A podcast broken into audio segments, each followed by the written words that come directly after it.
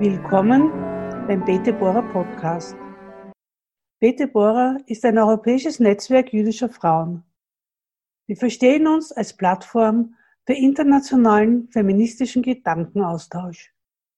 Wir sprechen mit jüdischen Frauen über ihre Ideen, ihre Ziele, ihre Tätigkeiten und ihre Errungenschaften. Damit wollen wir Frauen besser sichtbar machen und ihre Position stärken in der Gesellschaft im Allgemeinen und in der jüdischen Welt.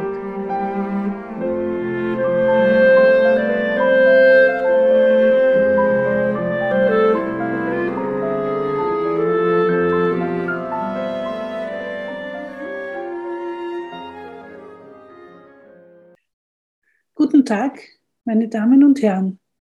Ich begrüße Sie sehr herzlich zu einem neuen Podcast aus Wien.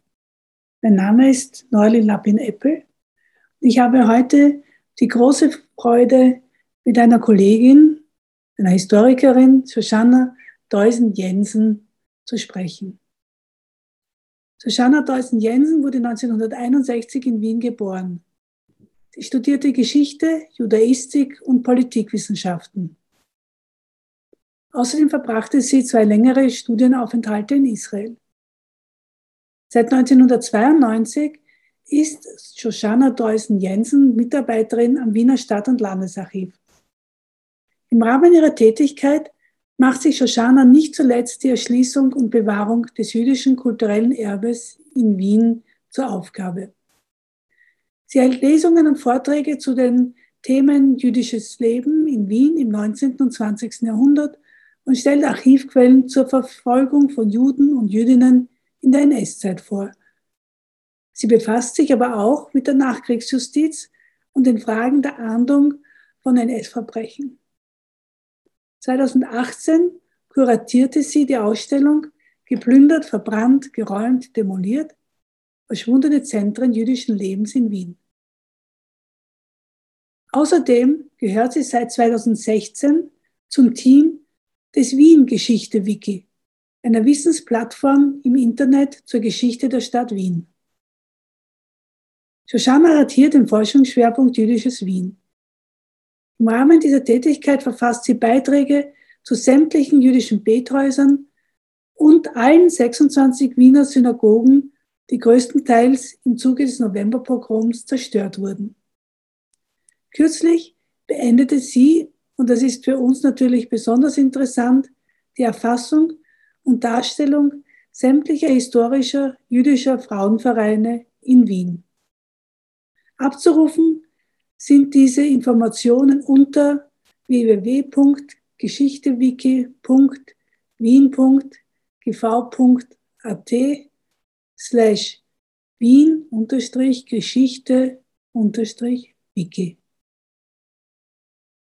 Shoshana hat heute ihren letzten Arbeitstag bevor sie erst auf Urlaub und dann in den Ruhestand tritt. Sie hat allerdings noch eine Reihe wissenschaftlicher Projekte, die sie weiterhin betreuen wird. Shoshana Deusen-Jensen verfasste auch zwei wichtige Studien. 1995 erschien Sei stark und mutig, Chazak Ve'ematz, 40 Jahre jüdische Jugend in Österreich am Beispiel der Bewegung von Hashomer Hatzair 1903 bis 1943. 2004 legte sie den Band Jüdische Gemeinden, Vereine und Fonds, Arisierung und Restitution vor, der eine Veröffentlichung der österreichischen Historikerkommission ist. Und als fleißige Nutzerin dieses Buches kann ich sie nur bewundern für den Quellenreichtum und die Genauigkeit, mit der sie diese Geschichte aufgearbeitet hat. Von 2008 bis 2013 war sie Gründerin und Sprecherin der Selbsthilfegruppe der Kontergan und Thalidomid-Geschädigten Österreichs und konnte eine Entschädigung in Form einer Einmalzahlung von 2,8 Millionen Euro für die Gruppe der anerkannten Kontergan-Geschädigten Österreichs erwirken. Seit 2015 engagiert sich Shoshana im Verein Shalom Aleikum, Jewish Aid for Refugees, und betreut zwei Flüchtlingsfamilien und einen minderjährigen unbegleiteten Flüchtling.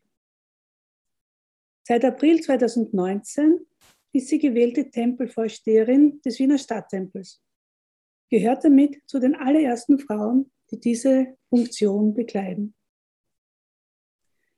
Shoshana, ich möchte gerne mit deiner Funktion als Tempelvorständin beginnen. Du bist Mutter zweier adoptierter Kinder und eine orthodox praktizierende Jüdin. Deinem Lebenslauf entnehme ich, dass dir diese Lebensweise nicht in die Wiege gelegt wurde. Wieso hast du dich für diesen Weg entschieden? Ich bin in den 90er Jahren zum Judentum übergetreten.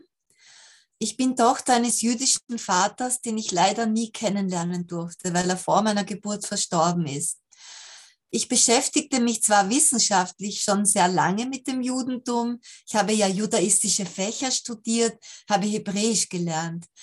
Und dann ist mir dieses äh, Thema Judentum so sehr ans Herz gewachsen.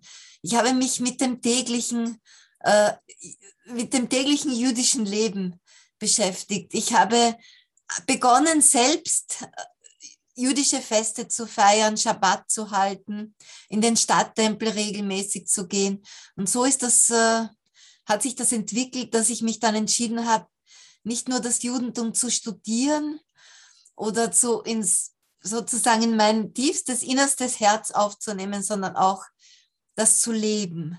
Und das kann man nur in meinen Augen, wenn man diesen Übertritt macht, der sicherlich einem auch nicht einfach gemacht wird. Und deswegen habe ich mich dafür entschieden, überzutreten. Das war eine sehr, sehr emotionelle Angelegenheit. Wie ich dann aus der Mikwe herausgekommen bin, habe ich das Gefühl gehabt, ich bin zu meinen jüdischen Wurzeln zurückgekommen. Das war mein Vater, natürlich auch meine Großeltern. Und äh, dass ich orthodox geworden bin, das ist vielleicht meinem Vater, wäre das gar nicht so recht gewesen. Der war überhaupt nicht religiös. Aber für mich war das eben eine Konsequenz aus diesem Übertritt und auch aus dem Erlebnis in Israel. Ich habe dort in einer Yeshiva, in einer Fra Frauen-Yeshiva studiert, in einer Talmud-Schule sozusagen für übertrittswillige Mädchen und Frauen. Und das hat mir schon sehr viel gegeben. Und ich wollte das eben so intensiv leben wie möglich. Daher bin ich orthodox geworden. Ja, sehr schön. Und hast deine Kinder auch orthodox erzogen? Ich habe sie orthodox erzogen, aber derzeit sind sie in der Pubertät. Mein Sohn ist schon etwas aus der Pubertät heraus. Und sie haben ihre eigene Entscheidung getroffen, nicht orthodox leben zu wollen. Und ich akzeptiere das auch voll. Sie leben das mit uns, soweit sie wollen, zu Hause. Aber was sie außerhalb des, des Hauses machen, das kann ich nicht beeinflussen. Ich will sie nicht unter Druck setzen, aber wir haben sie zumindest so erzogen und wir haben ihnen das versucht mitzugeben.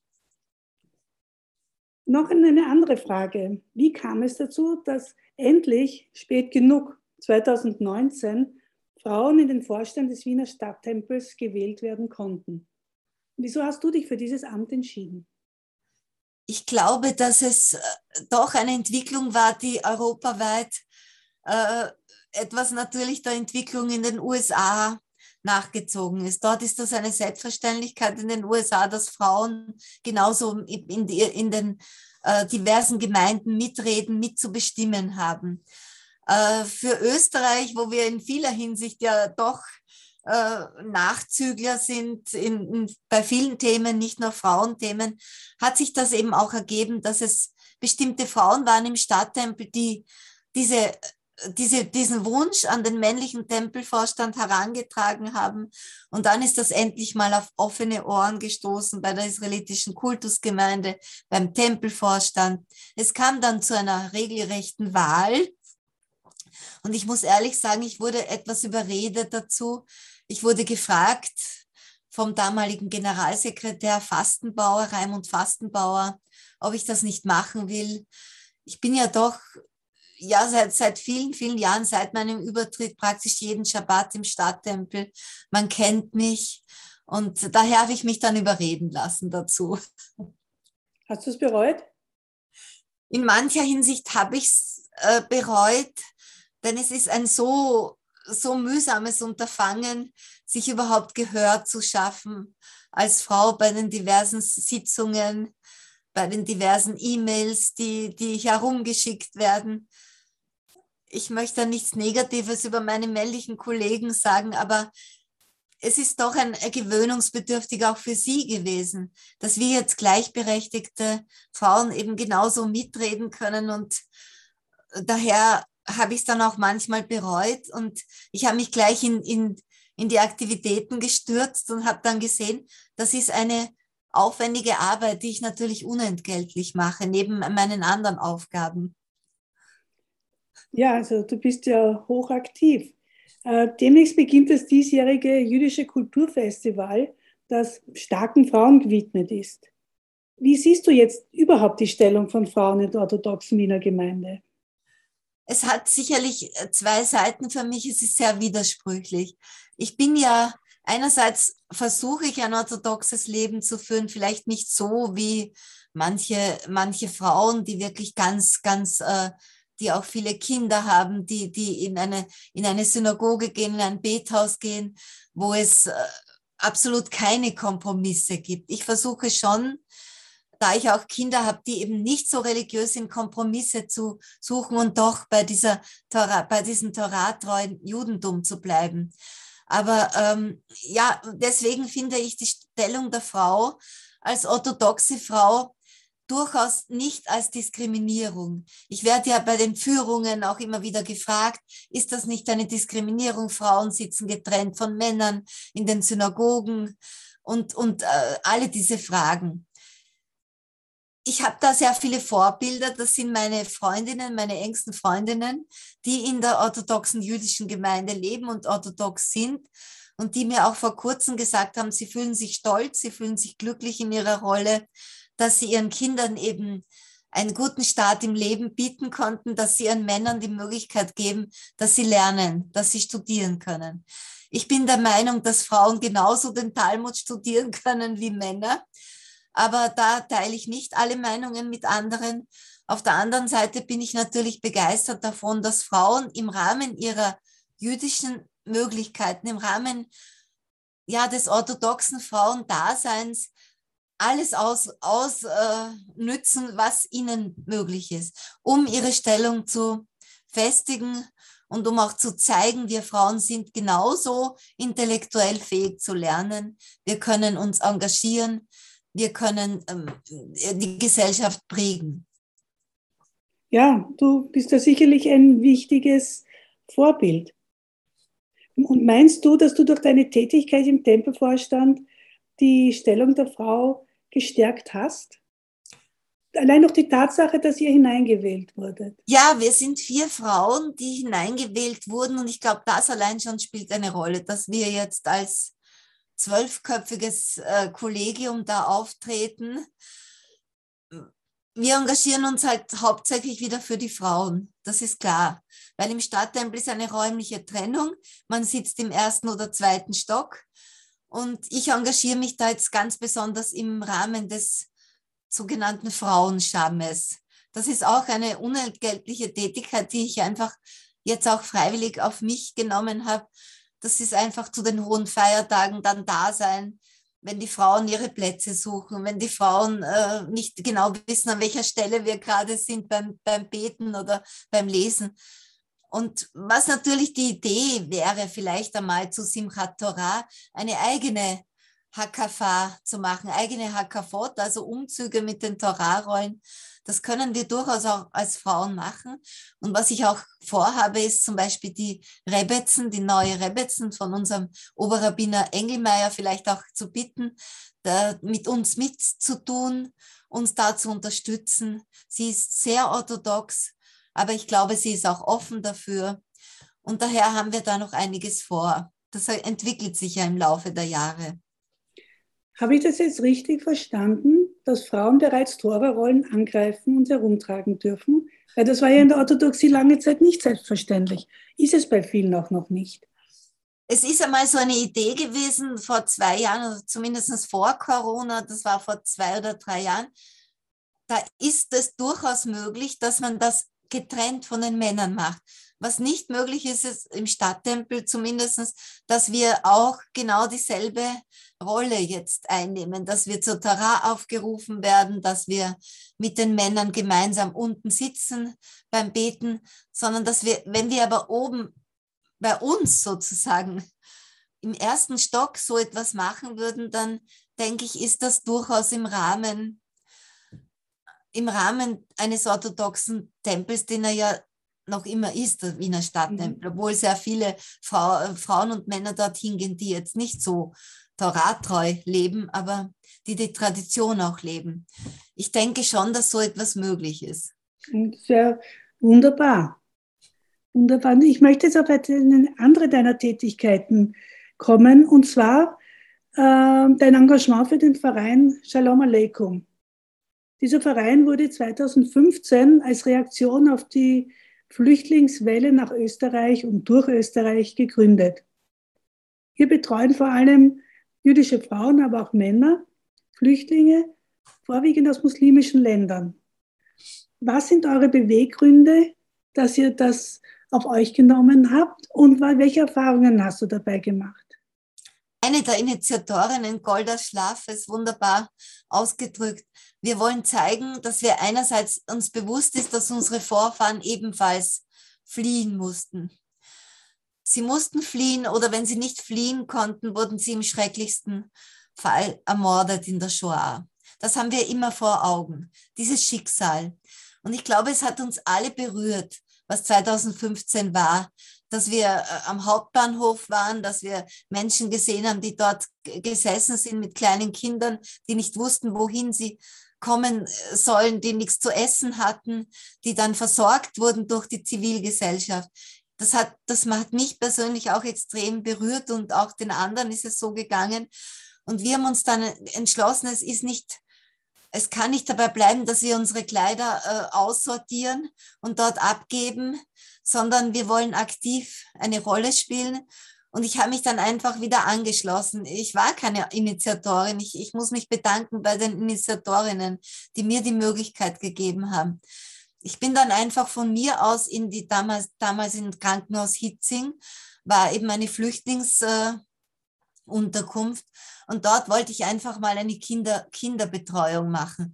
Da sind mir aber keine Kinder zugelaufen, sondern es waren Leute, die einfach Deutsch lernen wollten, die mit den Deutschlehrbüchern zu mir gekommen sind und gesagt haben, bitte hilf, hilf mir da dabei. Und so hat sich ergeben, dass ich einer afghanischen Familie dann Deutsch äh, beizubringen versucht habe, bin dann jede Woche dorthin gegangen und es waren die drei Buben, damals noch der kleinste war zwei Jahre alt, die sind mir einfach ans Herz gewachsen. Und die habe ich dann weiter betreut, bis sie zur eigenen Wohnung dann gekommen sind. Sie haben dann Gott sei Dank Asyl bekommen.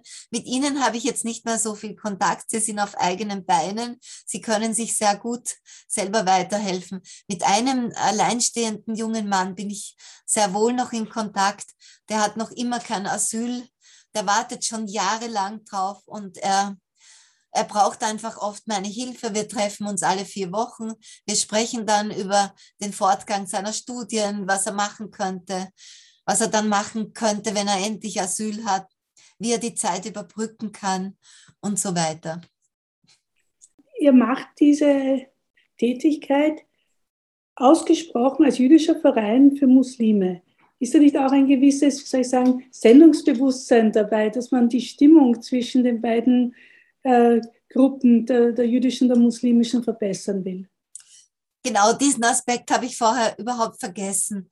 Es waren ja der Hauptteil oder der Hauptteil der Flüchtlinge sind nach wie vor Muslime und wir wollen zeigen, dass wir als Juden und Jüdinnen keine Barrieren haben, dass wir einen, eine Brücke bauen wollen, dass wir ihnen auch zeigen sollen, die oft in Ländern aufgewachsen sind, wo Antisemitismus einfach auch schon gelehrt wird ja, wir sind nicht so, so wie es auch unser Bundespräsident gesagt hat, wir sind nicht so, wir wollen auf euch zugehen, wir sind Menschen wie ihr und wir haben auch überhaupt keine Probleme dabei gehabt. Ich habe ja früher auch eine syrische Familie betreut, die sehr muslimisch, sehr äh, bewusst auch gelebt hat.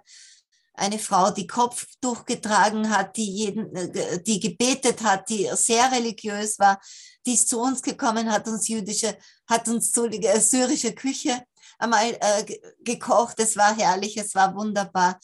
Wir haben, wir haben keine Probleme damit gehabt. Wir haben wirklich Brücken gebaut und sie haben uns dann gezeigt, wie sehr sie das schätzen, dass wir uns für sie einsetzen.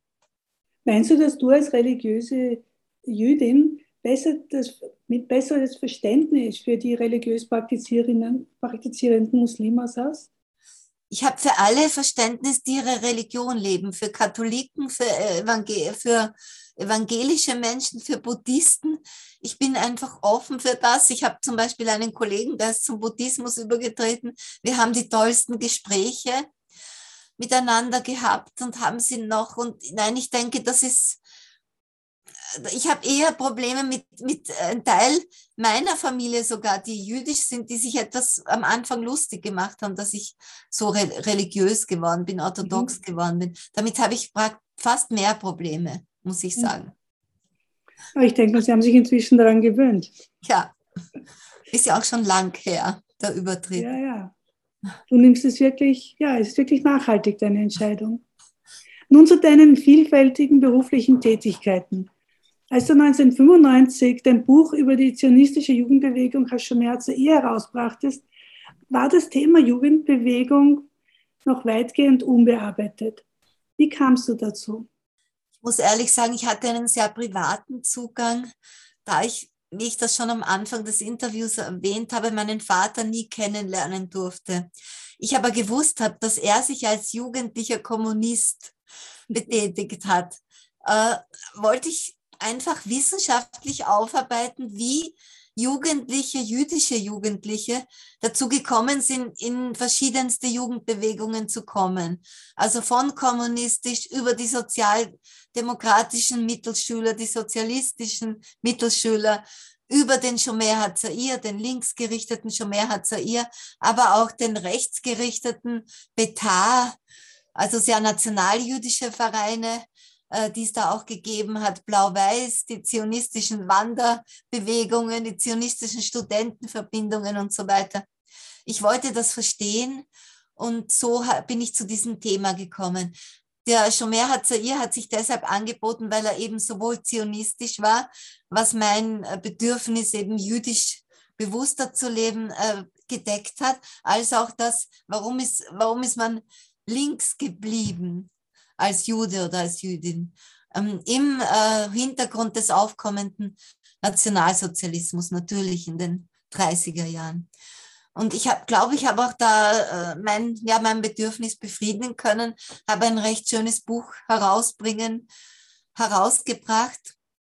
Und ich muss auch sagen, dass das schönste, schönste Zeit meines Lebens war eigentlich die sechs Wochen in Israel, wo ich da die Archive besucht habe, die Kibbutz-Archive, um über Shomer Hatzair, um ehemalige Wiener zu besuchen, die ich damals noch alle kennenlernen durfte. Sie haben noch gelebt, Gott sei Dank.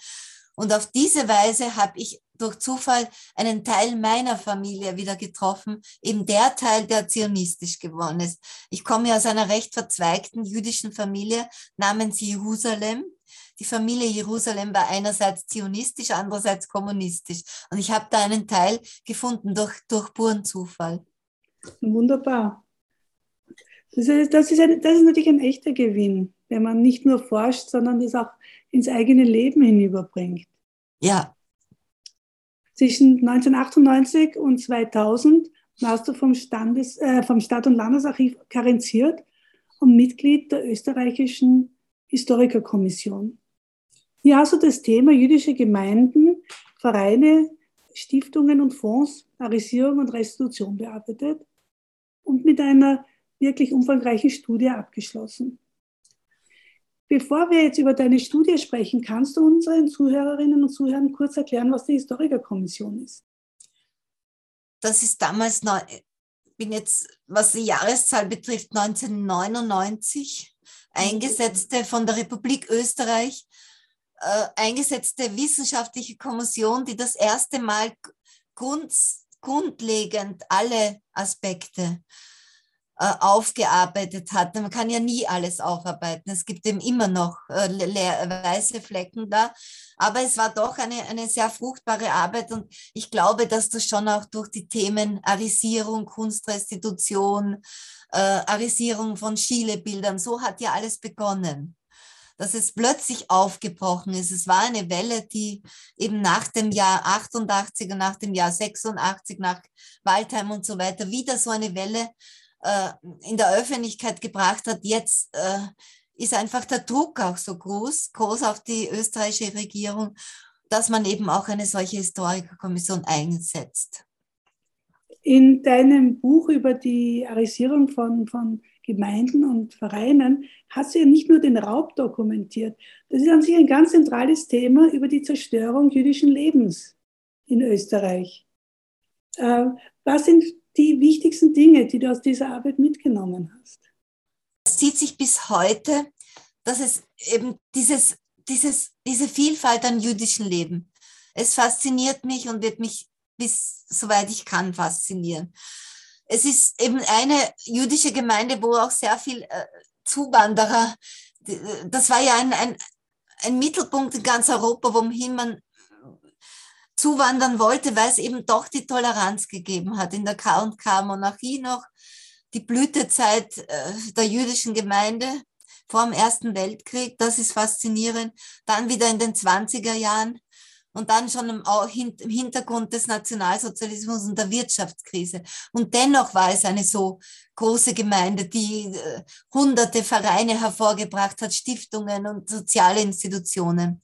Das einerseits und dann diese, diese absolute, abrupte Zerstörung, die, wie ich das nenne, auch mit den Märzpogromen begonnen hat, die sich dann etwas beruhigt hat. Dann ist es dieses äh, organisierte Ausnützen der jüdischen äh, Infrastruktur, begonnen von Adolf Eichmann natürlich durch die Zentralstelle für jüdische Auswanderung hier entwickelt, das sogenannte Wiener Modell, wie man das dann ausgenützt hat und ausgebeutet hat und schließlich dann noch die zionistischen Vereine ja erlaubt hat. Die durften ja wieder äh, unter der, dem äh, unter dieser Voraussetzung der forcierten Auswanderung.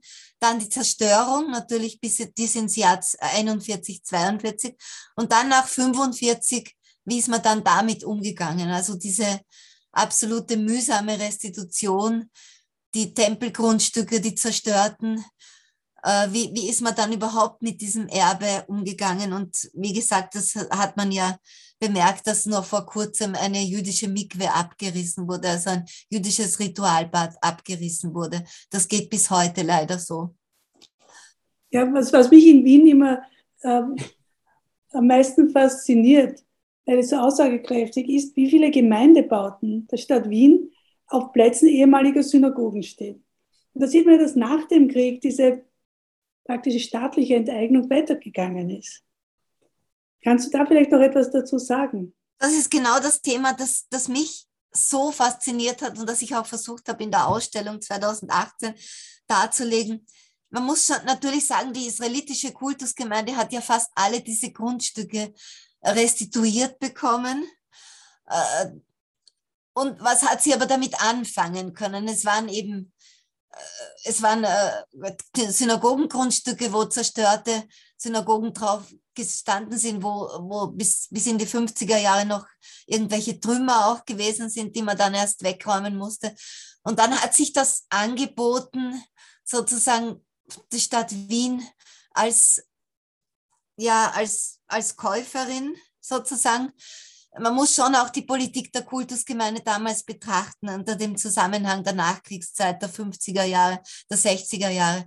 Dass aber noch 1970 eine intakte Synagoge, die eben das Novemberprogramm überlebt hat, die im 16. Bezirk Hubergasse, dass die einfach abgerissen wird, ohne Bedenken vom Gemeinderat beschlossen wurde, den Abriss. Das habe ich dann eigentlich nicht mehr verstanden. Aber und dadurch ist es auch der Fall gewesen, dass wirklich auffallend viele Gemeindebauten, wie du sagst, auf diesen ehemaligen Synagogengrundstücken sind. Inzwischen ist ja das Bewusstsein für das Ausmaß der Zerstörung, aber auch für die Bedeutung des kulturellen Erbes äh, gewachsen. Und es gibt jetzt auch äh, viele Projekte, unter anderem bist du ja auch eine die, derjenigen, die mit Vorträgen und Veranstaltungen dazu beiträgt. Wie kam es zu dieser Entwicklung? Das ist, das sind die sogenannten Gedenkjahre, die, die erste Welle der Gedenktafel 1988 äh, die an den Synagogen, dann wo man endlich Gedenktafel zumindest vorfinden konnte. Dann kommt eine lange Zeit wieder wenig.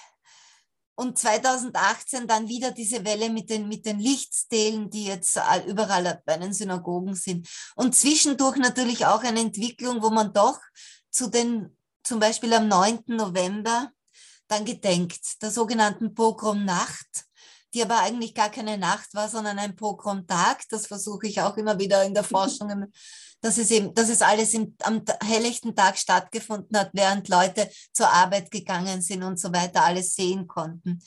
Ich glaube, dass sich das eben stetig von 1988 bis heute entwickelt hat und, und auch zum Guten entwickelt hat. Ja, die Wiener jüdische Gemeinde ist mit noch nicht ganz 8000 Mitgliedern zwar klein, aber sie ist wachsend. Wie würdest du das jüdische Leben in Wien beschreiben? Äh, und was sind seine Besonderheiten? Das jüdische Wien ist natürlich ganz ein anderes, als es damals war. Die wenigsten von den damals vertriebenen Juden und Jüdinnen sind zurückgekehrt. Ich glaube, das ist sehr bekannt natürlich. Es sind äh, Juden und Jüdinnen hier geblieben, die eigentlich gar nicht hier bleiben wollten, die aus Ungarn, aus anderen Ländern gekommen sind, die, die in, den, in den Konzentrationslagern waren, in den, und die dann eben über Wien eine Zwischenstation machen wollten und dann eigentlich nach in die USA oder damalige Palästina, später Israel wollten, die dann einfach da geblieben sind. Und da ist jetzt auch schon die nächste, zweite, dritte Generation da, die das hochhalten, das Judentum, und zwar das orthodoxe Judentum. Das finde ich dann immer sehr eindrucksvoll, wie da eigentlich gar kein Bruch ist. Die, sind, äh, die Eltern sind orthodox und die Enkel sind auch orthodox. Die findet man alle in den, in der, den Synagogen, Tempelgasse, Lilienbrungasse, Yeshiva, in der großen Mohrengasse und so weiter. Und dann gibt es natürlich eine große Anzahl an bucharischen und georgischen Juden und Jüdinnen, die mit der Welle aus der ehemaligen Sowjetunion gekommen sind, natürlich auch schon nächste Generationen da sind. Ich finde es sehr vielfältig. Wir haben immer, wir haben Restaurants, wir haben Geschäfte, wir können uns sehr gut versorgen, was nicht äh, selbstverständlich ist. Ich war zum Beispiel vor kurzem in München, da gibt es keine Möglichkeit, koscher zu essen am Freitagabend. Also da sind wir eigentlich sehr gut aufgestellt. Und wir haben auch sehr guten Kontakt zur Wiener Stadtverwaltung, zum Bundes, äh, wir haben zu der Bundesregierung recht guten Kontakt und natürlich auch zum Bürgermeister Ludwig das finde ich schon sehr, sehr positiv, dass da so ein, eine Resonanz stattfindet. Das finde ich wirklich gut. Ja, ich glaube, wir sollten unseren Zuhörerinnen und Zuhörern in Deutschland sagen, dass diese Einwanderungswelle aus der Sowjetunion bereits Ende der 60er Jahre begonnen hat, also eigentlich eine, ein Phänomen der 70er Jahre war. Das heißt, wir haben jetzt hier schon dritte Generation bukharische, georgische äh, russische Jüdinnen und Juden. Und eben eigentlich eher weniger Russen als andere ja. Herkunftsländer. Ja, das ist etwas, was außerhalb Österreichs nicht bekannt ist und was eine Besonderheit ist. Und ich denke mal, es, es steht Wien sehr gut an, dass wir diese, dass wir diese Multikulturalität wieder haben, so wie wir sie zur Zeit der Monarchie hatten. Und vielleicht äh, haben die Wiener die Traditionen, die am besten mit, äh, mit einer jüdischen Multikulturalität umgehen können. Und daher so eine vielfältige Gemeinde ja auch zum Blühen bringen können und die verschiedenen Bedürfnisse erfüllen. Ja, das sehe ich auch genauso. Deine Arbeit im Stadt- und Landesarchiv widmet sich nicht zuletzt zur Bewahrung und Erschließung jüdischen Erbes in Wien. Wie ist es dir gelungen, diese jüdische Nische im Stadt- und Landesarchiv zu entwickeln? Es war meine unglaubliche Hartnäckigkeit. Also wenn ich mir mal was an den Kopf gesetzt habe, das bin ich, dann äh, kann ich sogar Direktoren und Direktorinnen überzeugen, nicht immer zu, so, ich bin nicht immer auf, auf totale Zustimmung gestoßen, denn es war immer natürlich auch die Betonung, es gibt auch andere Bestände als da, wo Jüdinnen und Juden vorkommen, die und die habe ich auch versucht abzudecken. Ich habe immerhin viele Jahre Fotosammlung äh, erschlossen, ich habe die Strafakten erschlossen, wo äh, die Strafakten der Nachkriegszeit also ich habe verschiedene Bestände auch erschließen können, die jetzt nicht nur Juden und Jüdinnen oder Nationalsozialismus betroffen haben. Aber ich verhehle nicht, dass der Großteil dessen das war. Äh, und ich habe auch, glaube ich, die besten Quellen vorgefunden, die man nur vorfinden kann. Und ich habe mir dadurch eine Nische geschaffen, weil ich, glaube ich, auch sehr viel Verständnis äh, bekommen habe von Seiten der jetzigen Direktorin, Frau Direktorin Brigitte Riegele, die wirklich mich das machen hat lassen. Und da bin ich ja wirklich sehr, sehr verbunden. Und äh, sie hat sich selbst sehr engagiert, zum Beispiel den Spiegelgrund hat sie aufgearbeitet, sie hat da eine Ausstellung drüber gemacht. Kannst du das kurz erklären, bitte, für unsere Zuhörer? Frau Dr. Riegele hat vor einigen Jahren, wir haben ja die, die, Akt, die sogenannten Kinderakten des Spiegelgrunds, das der Pavillon 15, der Kinderpavillon, wo es dann in der Zeit des Nationalsozialismus äh, ganz, ganz, ganz furchtbare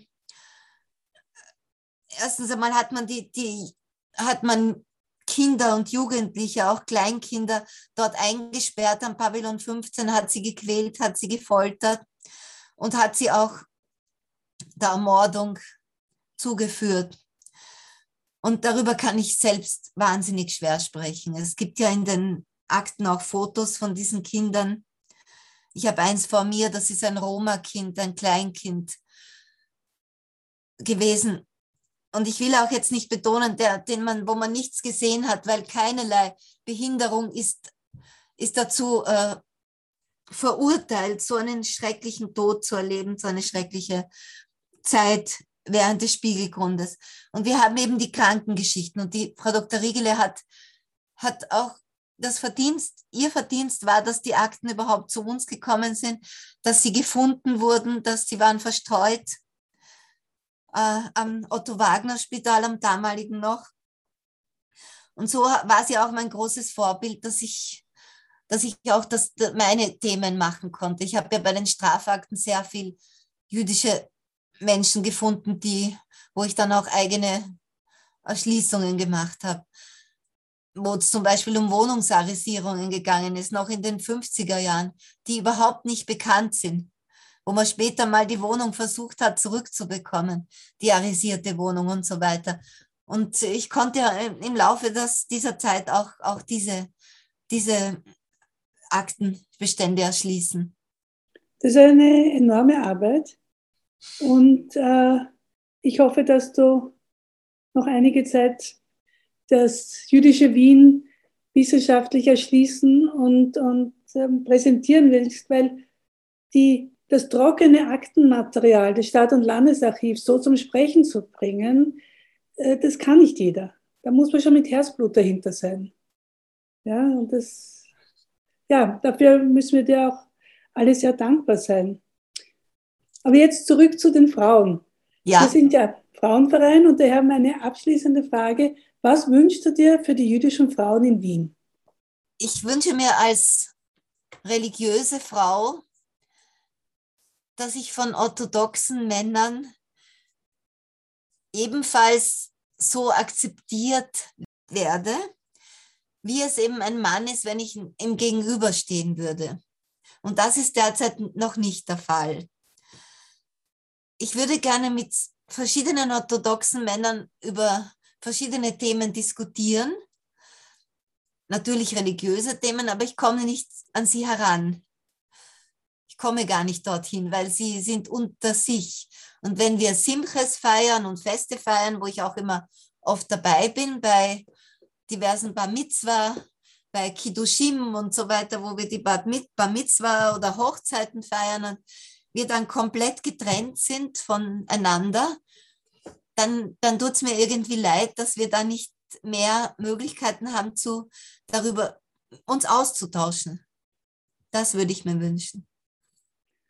Ja, wir, wir arbeiten ja daran. Und mit kleinen Schritten geht es ja vorwärts. Im Tempelvorstand habt ihr euch ja schon Gehör verschafft. Und ich denke mal, das hat eine Symbolkraft.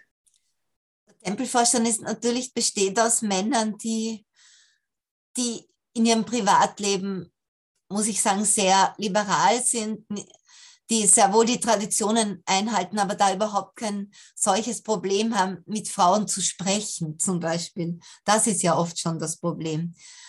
Ähm, natürlich, äh, wenn wenn wenn es darum geht, dass man sagt, man will jetzt etwas durchsetzen, einen Beschluss im Tempelvorstand, dann haben wir schon schwer bei Ihnen auch.